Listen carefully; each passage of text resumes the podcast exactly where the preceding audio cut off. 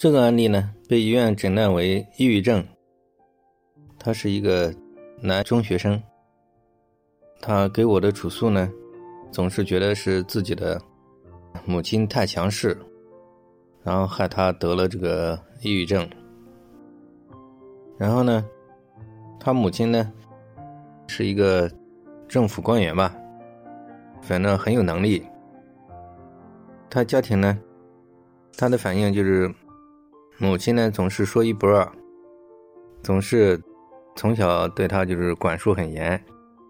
非常强势，然后他觉得自己非常压抑，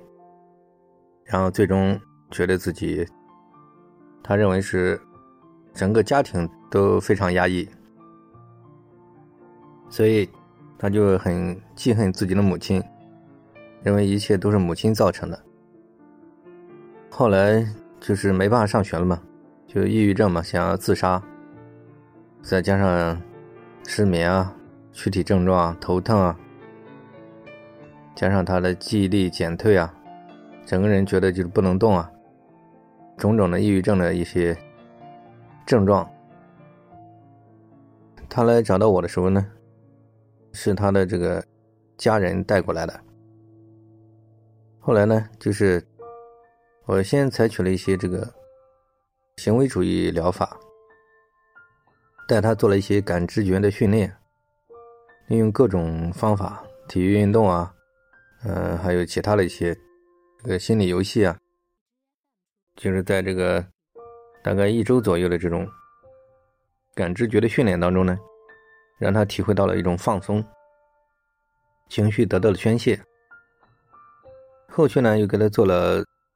系统的心理治疗。把他整个过程，内心里面有大量的这种冲突症结，都给他清理干净，还有他很多错误的一些认知啊，一些歪曲的理念，给他反复探讨、反复修正。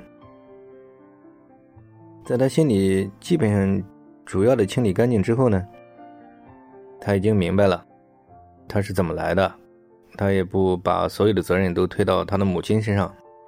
这样，他的亲子关系得到了缓和。后续呢，就是个人成长这一块，让他恢复正常的工作、生活、学习这一块，又引导了他大概半年左右，然后最终得到这个完全的恢复社会功能。他这个案例也是很典型的，很多这种小孩呢，他们可能是受了网上的一些原生家庭决定论的影响。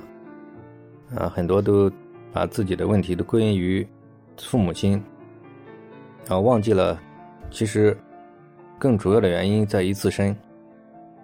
那么这样的问题呢，是非常常见的。现在都要先给这个小孩处好关系，然后再循循善诱，一点一点的探讨互动当中，让他明白他的问题主要的出在哪些方面。父母方面呢，只是很小的一小部分。并不能把所有的原因都归因于父母，这样呢就把问题引向了一种歧途。